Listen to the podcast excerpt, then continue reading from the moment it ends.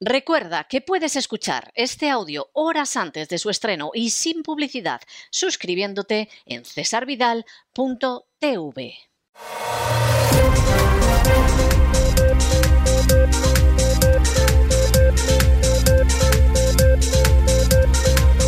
Las noticias del día. Estamos de regreso y estamos de regreso después de ese editorial que hemos dedicado hoy, Día del Holocausto, a las lecciones del Holocausto. Suele ser muy común, desgraciadamente muy común, que la gente vea una película, un documental, lea un libro sobre el holocausto y diga, pero ¿cómo se pudo llegar a esto? ¿Pero cómo es posible? ¿Cómo nadie actuó? Etcétera. Bien. Que tengas ese pensamiento así de golpe, a rebote pronto, tiene cierta lógica. Pero no hay nada más que ver la sociedad en la que vivimos para explicarse el holocausto. ¿O ustedes creen que porque un día un señor con bigote austriaco que se llamaba Adolf decidió ir en esta dirección, la gente quedó alucinada y decidió seguirle? No, no, no, no, no, no. Hombre, claro que hubo un papel importante de las SS, de siglos de normas antisemitas emanadas de la Iglesia Católica, que en última instancia las leyes de Nuremberg no son nada más que una repetición de eso. Muchos católicos alemanes que en el año 33 dijeron, hombre, pues si el Papa firma con Adolf, eh, Adolf tiene que ser bueno. Bien, todo eso contribuyó, todo eso contribuyó. Pero miren ustedes, la explicación terrible del holocausto al final es que gente normal, gente de la calle, gente de a pie, gente que podría ser su vecino, al final aceptaron los peores crímenes con la excusa, desde luego absolutamente inaceptable, de obedecemos órdenes. ¿Usted ha oído en algún momento a un funcionario que le dice yo me limito a obedecer órdenes, pues ahí tiene usted un nazi. Él no lo sabe y seguramente será una persona muy agradable y puede que quiera a su mujer o a su marido y a sus niños, pero en su interior tiene un nazi. Su principio moral no es la decencia, ni la integridad, ni la bondad, es obedezco órdenes. Y ahí hay un nazi. Aunque insistimos, él no lo sabe. Usted se ha encontrado con una persona que en un momento determinado, como a mí me pasó con un altísimo cargo de la agencia tributaria, te reconoce que las normas que aplica son anticonstitucionales y sin embargo cuando tú le dices ¿y cómo las obedece? dice yo obedezco órdenes. Ahí tienen ustedes un nazi. Un nazi como Eichmann. Que seguramente si hubiera vivido en el año 44 en el Tercer Reich, hubiera firmado las actas para mandar a los judíos húngaros a Auschwitz con la misma tranquilidad que ahora firma las actas de la agencia tributaria. Ustedes se encuentran a alguien que cuando uno denuncia los abusos del gobierno, de la administración en un país, dice, yo obedezco órdenes que es el deber del funcionario. Ahí tienen ustedes un nazi. La gente que tiene ese corazón, que responde de esa manera. En el Tercer Reich, y no con un gobierno de, de cartón piedra, sino con gente seria, uniformada, hubieran obedecido todos los crímenes que decidía la cúpula nazi. Porque es gente que no tiene conciencia, ni moral, ni integridad, ni decencia. En lugar de eso, tienen un letrerito que dice yo obedezco órdenes. Y una sociedad así es la sociedad que en un momento determinado sale un pasaporte COVID en vez de un pasaporte ario y lo aplauden y lo aplican. Pero es que si mañana saliera el pasaporte ario, harían lo mismo, porque no tienen conciencia, porque no tienen decencia, pues no tienen integridad, a lo mejor protestan de la corrupción del gobierno de turno. Pero cuando a ellos les toca enfrentarse con la realidad, aplican el principio de yo cumplo órdenes, la doctrina Eichmann, que por cierto no salvó a Eichmann de que lo ahorcaran en Jerusalén. Esto también hay que decirlo. A veces se hace justicia y efectivamente, aunque alegues que obedecías órdenes, acabas colgado de una soga. Y esto es tremendamente importante. Cuando en un país como el Canadá, Trudeau dice que sabemos, y lo dice en público, que estamos quebrantando las leyes y que vamos en contra de la Constitución en esta cuestión de la crisis del coronavirus y que vamos a seguir haciéndolo. La esperanza de ese país no está en los canallas que se refugian en el obedecemos órdenes.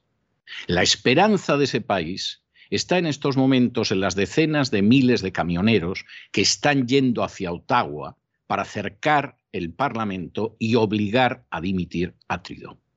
De la misma manera que la esperanza que había en la Alemania del Tercer Reich a partir del año 33 no estaba en todos esos funcionarios, y eso que no eran ni siquiera buscabonus, ¿eh?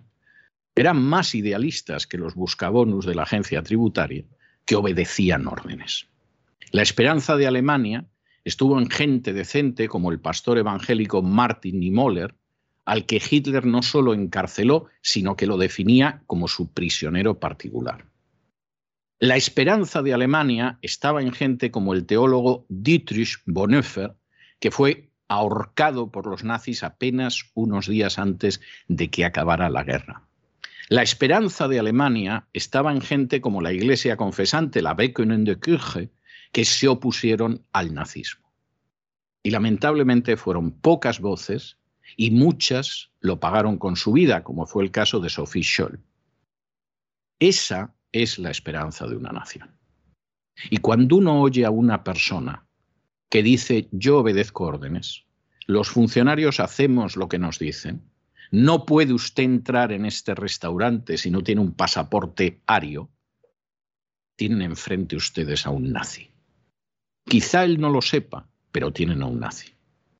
Y cuando de pronto eso va todavía más allá de lo obedecemos órdenes, y hay alguien que escudando su enanez y su canijismo moral y ético detrás de un micrófono, llama cucarachas y ratas a aquella gente a la que quiere oprimir y pide su exterminio. Esa persona es un nazi sin ningún género de dudas, aunque luego diga lo que sea, que es demócrata cristiano, liberal, socialdemócrata o del Barcelona. Es un nazi de corazón. Y se expresa y actúa como un nazi. Y está diciendo exactamente lo mismo que los nazis no se atrevieron a decir del todo desde los medios de comunicación. Ellos también llamaban a los judíos ratas y cucarachas y piojos. No se atrevían a llamar a exterminarlos. Eso lo hacían aparte. Hay gente que sí, que lo dice. Hay que exterminarlos. Ese es un nazi, independientemente de lo que luego diga y de cuál sea su club de fútbol. Y si no aprendemos estas lecciones, nos podemos encontrar con dramas humanos en el presente y en el futuro verdaderamente pavorosos, verdaderamente pavorosos.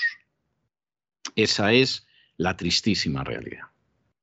Y eso hay que recordarlo en un día como este, que es el día del holocausto. Por cierto, que no crean ustedes que me desvío del tema cuando empiezo el boletín con España, porque resulta que el Tribunal de Justicia de la Unión Europea acaba de declarar ilegal otra más a una de las creaciones de robo, saqueo y expolio salida de la mente de Montoro. Era una historia que sacó en un momento determinado, que decidió que si alguien tenía bienes en el extranjero y no los declaraba, bueno, pues eso que no deja de ser una falta administrativa, no es más, eso no prescribía como si fuera el delito de genocidio o los crímenes contra la humanidad. Eso solo cabe en gente como Montoro y eso solo lo pueden ejecutar los esbirros buscabonus de la agencia tributaria. Esta norma que al final ha tumbado el Tribunal de Justicia de la Unión Europea, es más, venían advirtiendo años que lo iban a hacer, y por eso Montoro está tan nervioso en los últimos tiempos, porque se teme alguna querella, debería estar en la cárcel, porque una persona que reconoce que ha financiado el golpe de Estado de Cataluña ante el Tribunal Supremo, en estos momentos debería estar en prisión, pero en España pasa lo que pasa. Pues junto con esta historia yo tengo que contar otra. Y se puede encontrar, se puede encontrar perfectamente en las bibliotecas. Cuando Montoro emite esta norma, que no solo era anticonstitucional, sino que va contra la legislación europea, que va además contra el sentido común y los principios jurídicos más elementales. Bueno, pues cuando sucede esto, yo entrevisto a un alto, alto, altísimo, altísimo, altísimo cargo de la agencia tributaria. Y en el curso de la entrevista yo le digo, pero usted es consciente de que esta norma es inconstitucional. Bueno, al final no solo es inconstitucional, va en contra de la legislación europea. ¿Y qué me dice el alto, altísimo, altísimo cargo de la agencia tributaria? Ya, pero de momento nosotros obedecemos órdenes. Esto es como si alguien le hubiera dicho en el año 44 a Eichmann, pero usted es consciente de que esto que está usted perpetrando con los judíos de Hungría es un crimen contra la humanidad. Y Eichmann hubiera dicho, sí, pero de momento obedecemos órdenes. Alguno dirá, hombre, no es igual robar a la gente que exterminar a los judíos. No, no es igual, pero la mentalidad de la que surgen las dos atrocidades es la misma. ¿O ustedes creen que si en un momento determinado esta gente que perpetra ilegalidades a sabiendas, porque eso sí se lleva un bonus, si a esta gente en un momento determinado le dijeran que hay ciudadanos que no pueden entrar en un cine, en un teatro, en una cafetería, ¿ustedes creen que no obedecerían esa norma? ¿Ustedes creen que serían más valientes que los alemanes en el año 33 frente al pasaporte aria? ¿Lo creen de verdad? Porque yo no lo creo. ¿Y ustedes creen que si en medio de una guerra terrible, con feroces bombardeos sobre su país, de pronto les dijeran, tienen ustedes que deportar a campos de concentración a estos, estos y estos. Los mismos que durante años, durante una década no hemos dejado entrar en restaurantes, en cines, en teatros, van a campos de concentración. ¿Ustedes creen que estos esbirros dirían, hombre, no, no, robarlos porque me dan un bonus, pase. Aplicarles una ley ilegal que sé que es ilegal, pase. Que no entren en restaurantes, etcétera, pase. Hombre, pero ya un campo de concentración es mucho. ¿Ustedes se lo creen de verdad? Pues no lo crean. Porque esa gente que tiene un nazi sumiso en su interior, aunque se sentirían muy ofendidos si lo escucharan, y se sentirían muy mal, esa gente que roba a los demás a sabiendas de que lo roba ilegalmente, esa gente que no permite que una persona pueda acceder a un servicio médico por el que ha pagado impuestos porque no está vacunado, esa gente que excluye de las listas de un, de un simple trasplante a una persona porque no está vacunada. Esa gente que incluso llama desde un micrófono a exterminar a los no vacunados porque se da la circunstancia de que son ratas y son cucarachas, y además los llama asesinos. Esa gente, en una situación terrible de guerra, con bombardeos espantosos. Vamos, con mucho menos hay que ver lo que han hecho. En una situación así, los meterían a culatazos a ustedes en los vagones para enviarlos a campos de concentración. ¿Por qué esa gente ahora mismo no arriesga nada? No arriesga nada por ser honrada. No arriesga nada por decir, bueno, a mí mi jefe me dirá que robe a este infeliz pero yo no le voy a robar, le voy a aplicar estrictamente la ley, si tiene que pagar, paga, si no tiene que pagar, no paga, pero no le voy a robar, no lo voy a arruinar, no voy a ir a sacar por encima de todo mi bonus. Si en situación de paz, de tranquilidad, de sosiego, pueden descender a esos abismos indescriptibles de miseria moral y de vileza ética, que no serían capaces de hacer en medio de una guerra. ¿Qué no serían capaces de hacer con una propaganda que efectivamente siguiera martilleando el odio hacia una pequeña minoría? ¿Qué no serían capaces de hacer? Recuérdenlo ustedes, porque cuando de pronto uno clama contra esta gente, como en mi caso yo llevo décadas clamando, no es una manía, no es una fijación, no es una obsesión. Es un llamamiento a decir hubo un holocausto, porque hubo gente que fue pasiva y sobre todo hubo gente anónima, de a pie, que esa gente obedeció órdenes e intentó justificarse ante su conciencia y ante los demás, cuando en realidad eran nazis en su alma. Y examinamos estas y otras noticias que les afectan con la ayuda inestimable de María Jesús Alfaya. María Jesús, muy buenas noches. Muy buenas noches, César. Muy buenas noches a los oyentes de la voz. El Tribunal de Justicia de la Unión Europea ha sentenciado que la declaración de bienes en el extranjero del exministro de Hacienda Cristóbal Ricardo Montoro es ilegal, es contraria a derecho. Y no solo eso, los magistrados concluyen que restringe varias de las libertades protegidas en los tratados de la Unión, como la libre circulación de capitales. Vulnera la seguridad jurídica de los ciudadanos y concluye también que las multas que impone son desproporcionadas, por lo que la regulación de Montoro es tremendamente represiva, dicen textualmente. Y desgranamos estos puntos. En primer lugar, el Tribunal de Justicia declara que España ha incumplido las obligaciones que incumben en virtud de la libre circulación de capitales. La regulación española es contraria a derecho.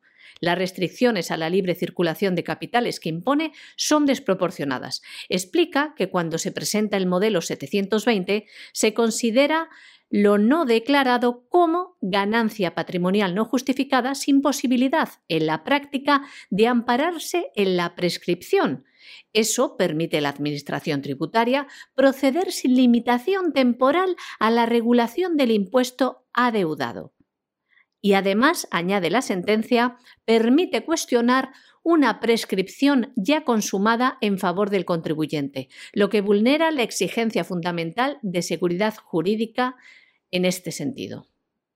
Eso permite a la Administración tributaria proceder sin limitación temporal a la regularización del impuesto adeudado y además, añade la sentencia, permite cuestionar una prescripción ya consumada en favor del contribuyente, lo que vulnera la exigencia fundamental de seguridad jurídica.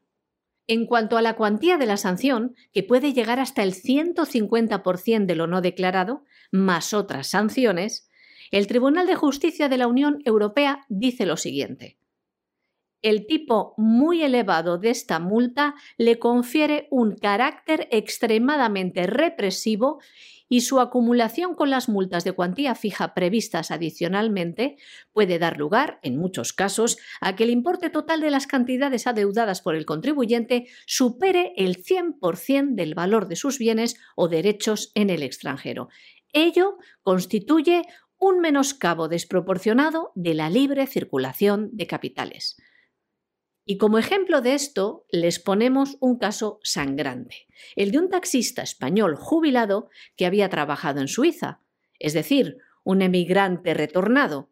En Suiza había ahorrado 340.255 euros que invirtió en dos fondos de inversión y en acciones en el banco suizo UBS.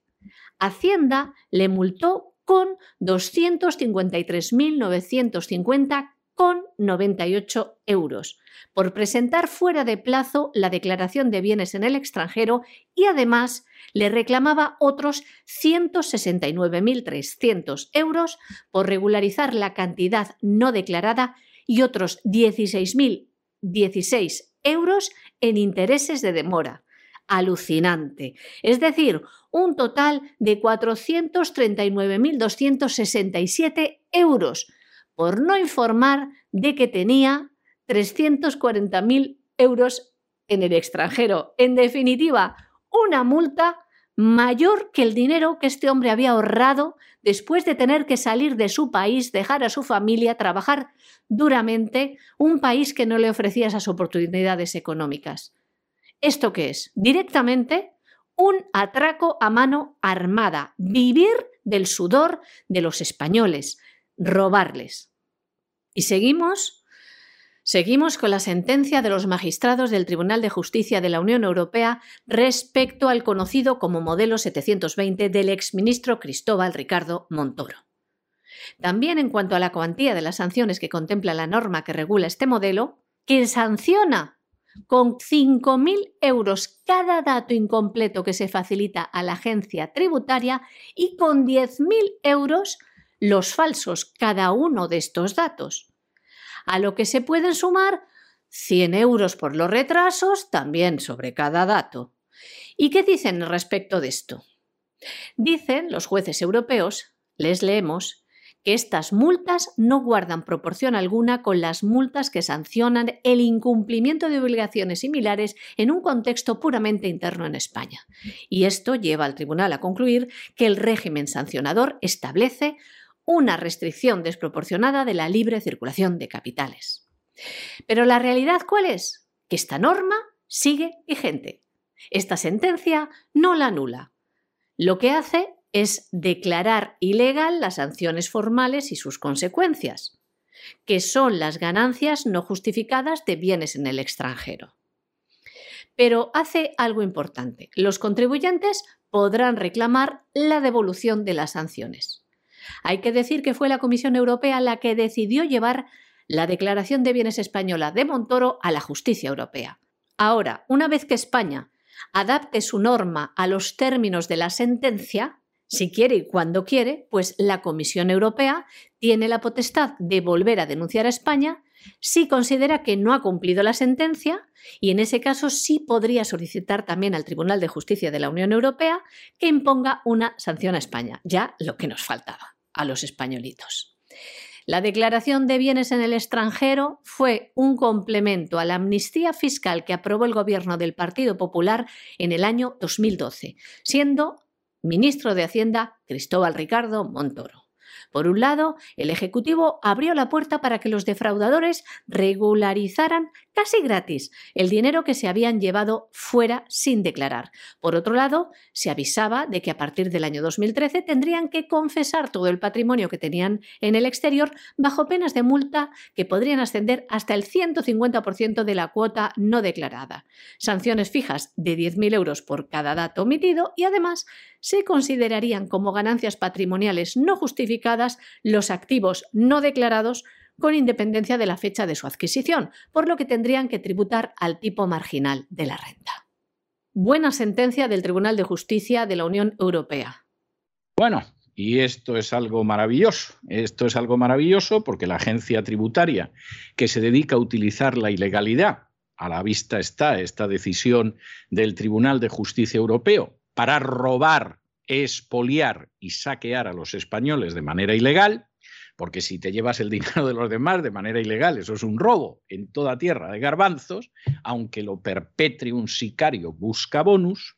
Bueno, pues esa misma agencia tributaria decide gastarse alegremente el dinero de los españoles en enviar cartas en catalán, gallego y valenciano. La agencia tributaria se va a gastar casi dos millones de euros en enviar cartas en catalán, gallego y valenciano.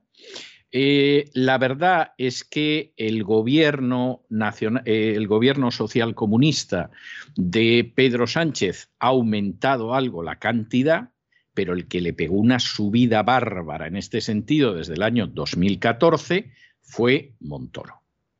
De manera que esto es algo verdaderamente fantástico es verdaderamente fantástico.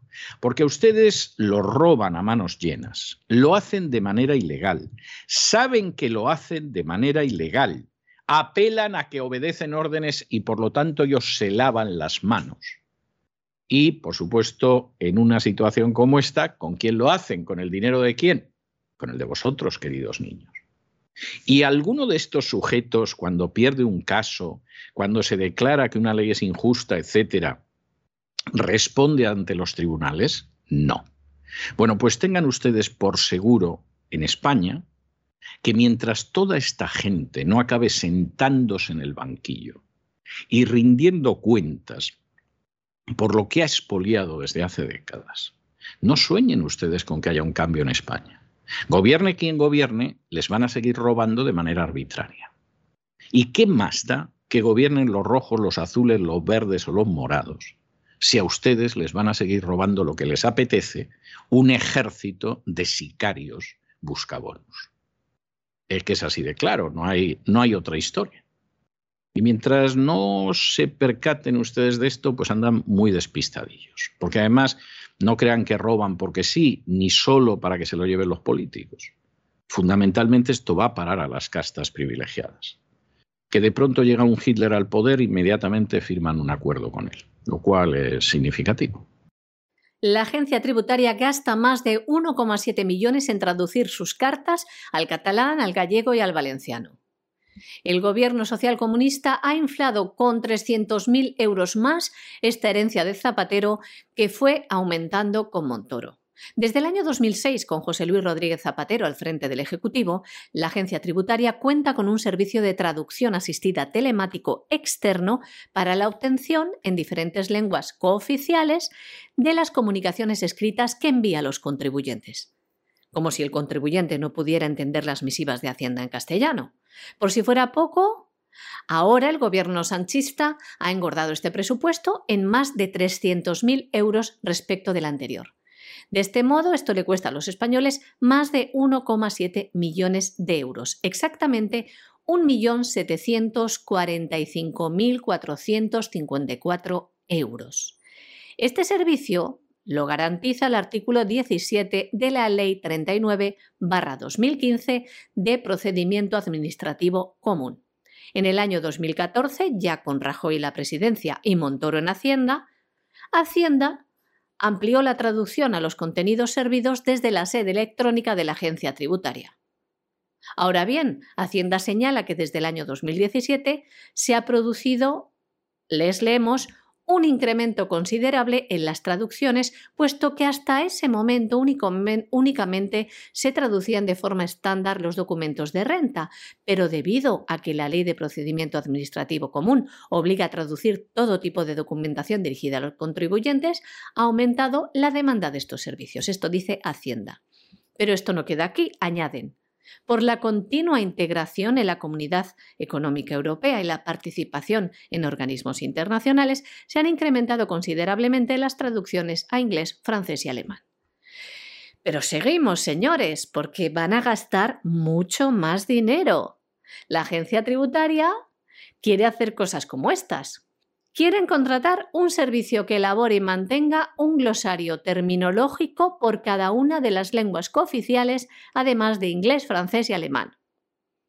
También quieren que desarrollen unas guías con las normas de estilo y comunicación en cada uno de estos idiomas y lenguas. Y la empresa contratada, aún por asignar, deberá hacer un seguimiento online de las traducciones. La agencia tributaria quiere contar con este servicio durante cuatro años más, es decir, dos años y otros dos de prórroga. La licitación de Hacienda se produce la misma semana que el PDCAT ha registrado una proposición no de ley en el Congreso de los Diputados donde solicita al Gobierno que el Boletín Oficial del Estado se traduzca al catalán, al gallego, al vasco y al valenciano. Y además pide que sea el Estado español quien corra con los gastos. Y nos vamos a Hispanoamérica y nos vamos a Hispanoamérica, donde se ha celebrado la sexta cumbre de la Alianza del Pacífico, que ha firmado una declaración conjunta con Singapur y ha iniciado negociaciones con Corea del Sur para un tratado de libre comercio. Para los que no se enteren y, siguen y sigan pensando que el mundo se decide en Ucrania o algo parecido, el mundo en estos momentos a pasos agigantados, es un mundo que no es el mundo del Atlántico, como ha sido durante décadas y sobre todo después de la Segunda Guerra Mundial, y es el mundo del Pacífico. Así de claro y así de evidente. Te puede gustar o no te puede gustar.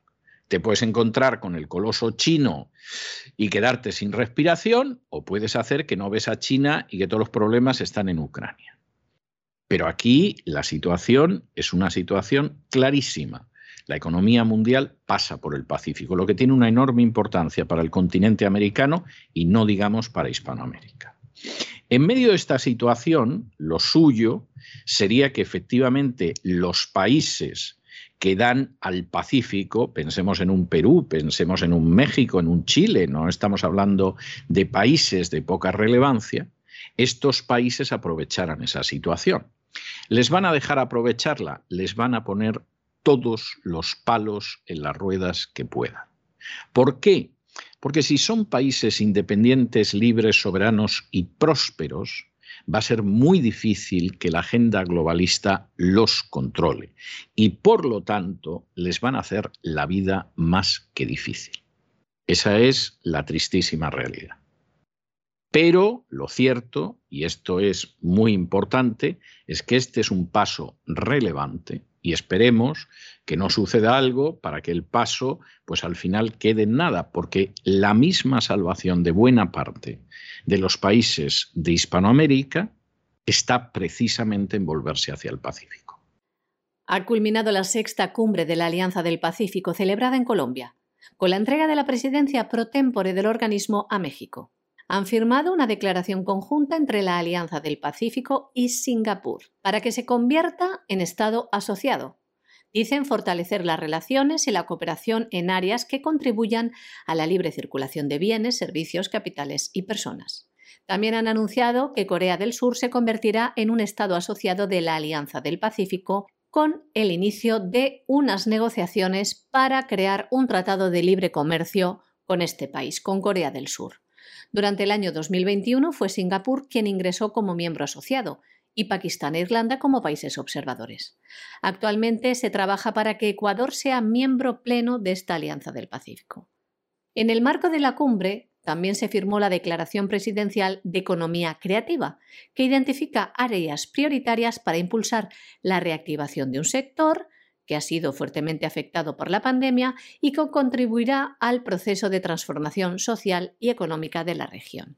Asimismo, los presidentes firmaron la Declaración de Bahía Málaga Buenaventura, expresa su compromiso para continuar trabajando conjuntamente en la disminución de los impactos socioeconómicos causados por el COVID y promover una recuperación económica, dicen, inclusiva, sostenible y que ofrezca nuevas oportunidades para los ciudadanos. En este sentido, el presidente Sebastián Piñera se expresaba del siguiente modo, les leemos hemos logrado en 10 años desgravar el comercio entre otros países, facilitar el movimiento de personas, facilitar el movimiento de inversiones, integrar mercados de capitales, incorporar temas como medio ambiente, la plena igualdad de derechos, deberes, oportunidades y dignidad entre hombres y mujeres e incorporar el factor medioambiental. Como ven, pura agenda globalista. Los mandatarios alabaron el éxito alcanzado por la Alianza en su década de existencia porque han avanzado, dicen, en los objetivos fundacionales, que eran crear un área de integración profunda de libre circulación de bienes, servicios, capitales y personas, con proyección hacia la región de Asia-Pacífico. La Alianza del Pacífico es un mecanismo de articulación política, económica y de cooperación e integración entre Chile, Colombia, México y Perú, establecido en abril del año 2011 y constituido formal y jurídicamente el 6 de junio del año 2012, con la suscripción del Acuerdo Marco de la Alianza del Pacífico.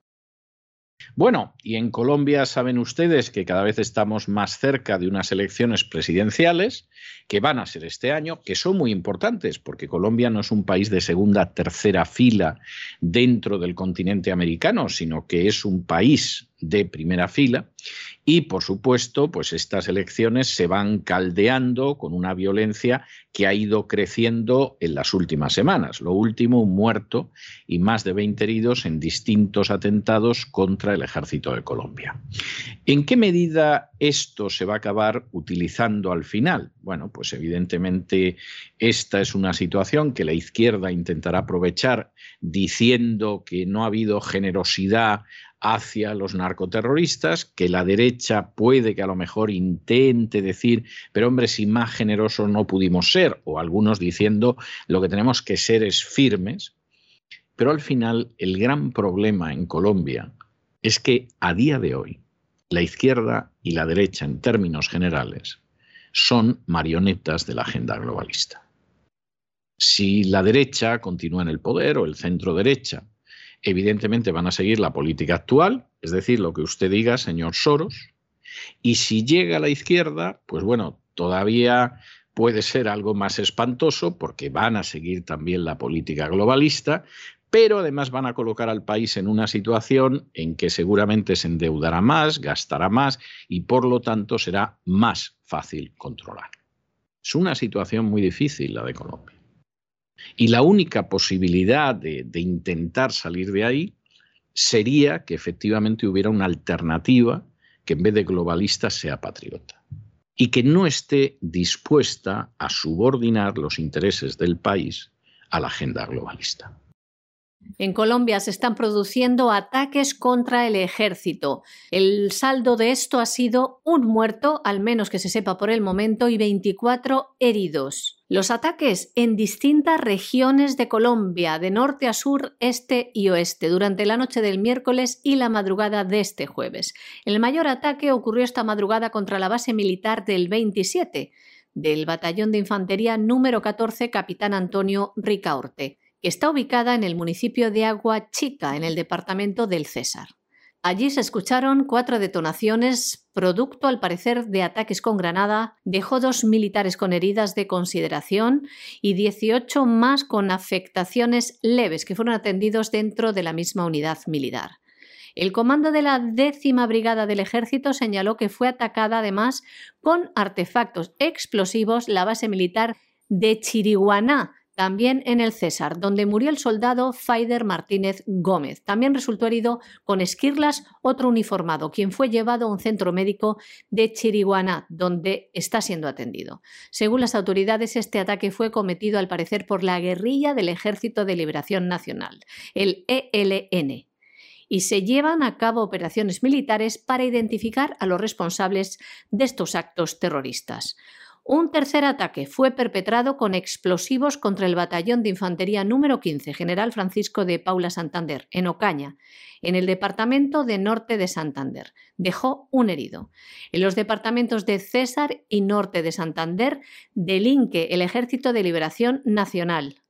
El Clan del Golfo, la principal banda criminal de Colombia, y también la disidencia del Frente 33 de las antiguas FARC que recordemos, el año pasado atacó con disparos el helicóptero del presidente Iván Duque cuando se aproximaba al aeropuerto de Cúcuta.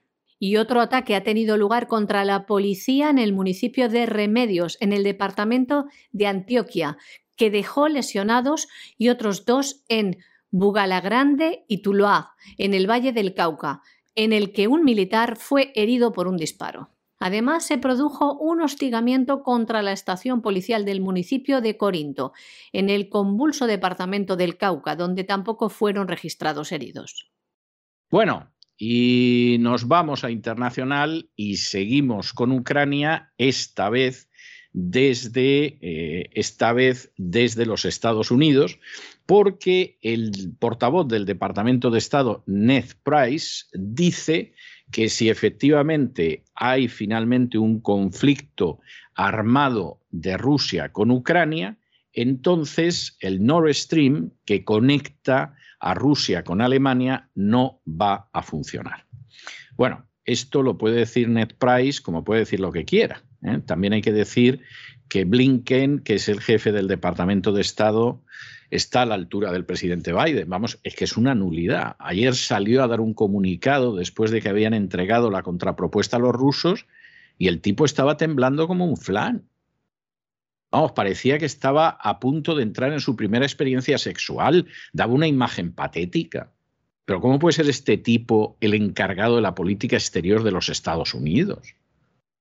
Es que es el encargado de la política exterior de un país por ahí perdido Dices, bueno, pues está nerviosillo, pero le veías ahí temblón, moviéndose y dices, pero eh, este, este espantapájaros representa la política exterior de los Estados Unidos. Y claro, esta última ya es tremenda. Vamos a ver, para que ustedes se hagan una idea. El Nord Stream 2, que significa que efectivamente Alemania recibe la energía que necesita de Rusia, no es solo ruso, sino que también es alemán. Empezó en el 2018. En el 2019, ya la parte que correspondía a Rusia, Finlandia y a Suecia, y buena parte de lo que pasaba por Alemania y Dinamarca, ya estaba. Y son 760 millas que no pasan por Ucrania, porque los nacionalistas ucranianos le robaban el gas y el petróleo a Rusia, cosa que no se suele contar y que son miles de millones de euros. Claro, los rusos se hartaron y los alemanes también. Y entonces el gasoducto se extiende unas 760 millas por el mar Báltico desde Rusia a Alemania. Y además duplica la capacidad del Nord Stream para enviar gas natural ruso del Ártico a Alemania. Para terminarlo de arreglar, no es que esto le vayan a dar ahora la llave, es que ya está lleno de gas. Es que aquí lo único que hay que hacer es que efectivamente ese gas pase, pero el gas incluso ya está.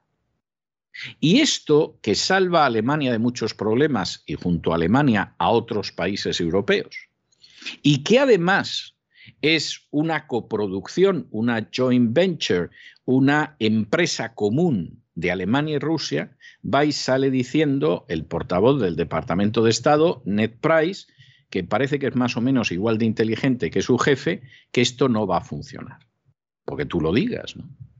Claro, ya pueden ustedes imaginarse por qué Alemania ha dicho que no manda ni una bala a Ucrania, ha dicho a los países a los que ha vendido armamento que ni se les ocurra mandar una bala a Ucrania, y está por la solución diplomática y porque a ver si Ucrania cumple los acuerdos de Minsk, porque efectivamente no tiene ganas de líos. Como Estados Unidos, y esto es muy lamentable y explica que luego haya cosas que salgan muy mal, pues evidentemente los intereses de sus aliados, salvo que sea Gran Bretaña e Israel, le importan un pimiento, pues claro, esto va a acabar creando una fosa, pero no entre Rusia y Europa, sino entre los aliados de Estados Unidos en Europa, en su mayoría, y los Estados Unidos. Y aquí se está siguiendo una política errónea y esa política errónea pues, va a tener muy malas consecuencias, como en Afganistán, como en Irak y en tantos sitios. Porque si efectivamente la política de Estados Unidos fuera a favorecer los intereses de Estados Unidos, la inmensa mayoría de las decisiones serían decisiones sensatas e incluso justas. Pero como buena parte de la política exterior de Estados Unidos es simplemente complacer al complejo militar industrial, que para que ustedes se den cuenta de lo que significa, se traduce, por ejemplo, en que el 53% del presupuesto de Estados Unidos es gasto militar. Es una salvajada, se mire como se mire. Pues claro, como ustedes comprenderán, mientras la política exterior de Estados Unidos esté subordinada a eso, pues Estados Unidos no para de meterse en jardines donde nunca debió entrar, con consecuencias que son gravísimas. Y esa es la auténtica realidad y no sirve darle vueltas. Y luego, por supuesto, organizando líos e intoxicando Gran Bretaña. El portavoz del Departamento de Estado de los Estados Unidos, Ned Price, afirma que el importante gasoducto Nord Stream 2, que conecta Rusia con Alemania, no seguirá adelante si las tropas rusas invaden Ucrania. La construcción del Nord Stream 2 comenzó en el año 2018 y en el año 2019 ya se había completado en aguas rusas, finlandesas y suecas, y la mayor parte de la obra también se había completado en aguas alemanas y danesas. El gasoducto se extiende unas 760 millas a través del mar Báltico, desde Rusia hasta Alemania, y duplicaría la capacidad del Nord Stream para enviar gas natural ruso del Ártico al país europeo. Sin embargo, el regulador del mercado energético alemán anunció en noviembre que había suspendido temporalmente el proceso de certificación del gasoducto tras dictaminar que su operador dentro de Alemania no cumple las condiciones establecidas por la legislación alemana. Las autoridades ucranianas también se han opuesto al Nord Stream por temor a que pueda ser utilizado por Rusia como arma contra ella. Aunque el gas no fluye actualmente por el gasoducto y no está operativo, el secretario de Estado ha dicho que Nord Stream sirve de palanca tanto para Estados Unidos y Alemania como para la comunidad transatlántica. Bueno, bueno, bueno, regresamos a Europa, donde la Agencia Europea del Medicamento, la EMA, ha dado luz verde al Paxlovid. Y ustedes dirán, bueno, ¿y esto del Paxlovid qué es? Pues miren ustedes, esto es algo verdaderamente maravilloso. maravilloso. Como ya han vendido millones y millones y más millones, y todavía más millones y quedan todavía más millones que contabilizar de la vacuna, ahora Pfizer nos saca un medicamento oral contra el coronavirus que se llama Paxlovid. Es algo verdaderamente maravilloso. Durante meses hemos tenido que oír que lo único que funcionaba era la vacuna. La vacuna, lógicamente, hubo gente que se lanzó como se lanzaban en las conversiones masivas de la Edad Media, ¿no? Cuando Carlomagno venció a los sajones y los hizo bautizarse en masa en un río, ¿no? Pues ahora, todos a bautizarse en el río, a dejar que te pinchen y a ir a por aquellos que se resisten a que les pongan este brebaje en el cuerpo, etcétera, etcétera. Bueno, pero es que tiene que haber algún medio. No hay ningún medio. Bueno, pero yo creo que fuera de YouTube. Y así ha funcionado la cosa durante dos años, que se dice pronto. Pronto. ¿eh? En dos años, Hitler todavía no se había atrevido a sacar las leyes de Nuremberg. Y hay que ver cómo eran los chicos de Hitler. Pero claro, el relato cada vez se sostiene menos. Y hay decenas de miles de médicos que dicen, no, mire, lo de las vacunas es complicado, tiene peligros, hay gente que se muere, la miocarditis, etcétera, etcétera, etcétera. Y hemos encontrado una serie de tratamientos que además son más baratos, que la gente se cura. No merece la pena que usted los someta a ese riesgo. Y el relato de la crisis del coronavirus se va deshilachando. ¿Y qué sucede entonces? Hombre, pues ahí están los amigos de Pfizer que ya han sacado un medicamento, o sea, ya lo de la vacuna cada vez es más difícil. Estos de la Agencia Europea del Medicamento hasta han dicho que a partir de la tercera dosis, que te lo pienses mucho con la tercera dosis, porque el sistema inmunitario se puede caer, que bla, bla, bla. Hay gente que está virando hasta en los prostituidos medios de comunicación. Nada, no pasa nada. Sacamos ahora el Paxlovid que te tomas la pastillita y arreando con los faroles. Es conmovedor, ¿eh? es conmovedor lo que puede hacer la Big Pharma por nosotros. En fin, cuánto buenos son, es para decir aquello de qué buenos son los chicos de la Big Pharma, qué buenos son que nos llevan de excursión como lo que se cantaba en mi infancia hablando de la orden religiosa de turno, que lo mismo podían ser las madres jesuitinas que los padres escolapios los que nos llevaban de excursión. Pues esta es la historia que hay. La noticia es maravillosa. Y a partir de ahora, el truco va a ser las dos cosas. Es decir, usted todos los años igual que se vacuna de la gripe, se pone la vacuna del coronavirus, salvo que aumente el número de muertes y entonces ya tengamos que ser prudentes y veamos cómo lo retiramos. Pero si nos sale bien, todos los años, a lo mejor cada seis meses, con suerte cada tres o cuatro, le atizamos una vacuna. Pero aparte de eso, si se pone usted malito, porque la vacuna no le hace absolutamente nada, es más, hay más vacunados que enferman que no vacunados, bueno, pues entonces tome usted Paxlovid. Y todos están contentos, el negocio es redondo. Y por supuesto, no duden ustedes que aparecerá algún periodista o alguna periodista diciendo, pues he enganchado el COVID y, nada, oye, me toma un Paxlovid y estoy como nueva. Es conmovedor, conmovedor de verdad. La Agencia Europea del Medicamento ha dado este jueves su visto bueno al medicamento oral de Pfizer para luchar contra el coronavirus. Llamado Paxlovid, es el primero de su especie que podrá ser usado en la Unión Europea. Se trata de un combinado de dos antivirales, el ritonavir.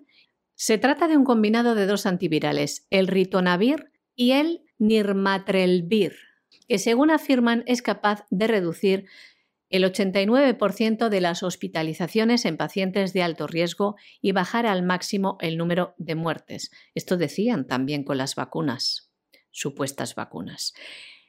La Agencia Europea del Medicamento da luz verde a su tratamiento. En adultos les leemos que no requieren oxígeno suplementario y que tienen un mayor riesgo de que la enfermedad se agrave. En este comunicado, emitido por la agencia con sede en Ámsterdam, dicen que ha tenido en cuenta para ello un estudio realizado con pacientes con coronavirus que muestra cómo el tratamiento, les leemos, reduce significativamente las hospitalizaciones o los fallecimientos en pacientes que tenían al menos una enfermedad subyacente que los ponía en riesgo de padecer COVID grave. Tras el visto bueno de la EMA, la llamada autorización comercial condicional queda aún pendiente de la aprobación definitiva por parte de la Comisión Europea, un trámite que habitualmente no presenta problemas y previsto para las próximas horas. El fármaco de Pfizer ya se administra en otros países como Estados Unidos, donde recibió en diciembre la autorización de emergencia de las autoridades farmacológicas para su uso por vía oral en pacientes mayores de 12 años que tengan una prueba positiva de coronavirus, además de síntomas de la enfermedad, y pertenezcan a algunos de los grupos con alto riesgo de ser ingresados. Según el análisis de la EMA, los beneficios del medicamento son mayores que sus riesgos. La evaluación se realizó en pacientes que recibieron Paxlovid o un placebo en los cinco días siguientes al inicio de los síntomas y los que no recibieron ni se esperaban que recibieran tratamiento con anticuerpos. En cuanto al perfil de seguridad, fue favorable y los efectos secundarios fueron generalmente leves, según informan. Lo único que dicen que puede interactuar con otros medicamentos. Y hasta aquí hemos llegado nosotros con nuestro boletín de hoy. María Jesús, muchas gracias. Muy buenas noches. Gracias a ti, César. Buenas noches también para los oyentes de la voz. Y ya lo saben, no se nos vayan, no se nos vayan porque vamos a regresar enseguida con don Lorenzo Ramírez y el despegamos y luego nos vamos a tomar, porque es que de verdad que se necesita, nos vamos a tomar un respiro de cultura en la biblioteca de doña Sagrario Fernández Prieto.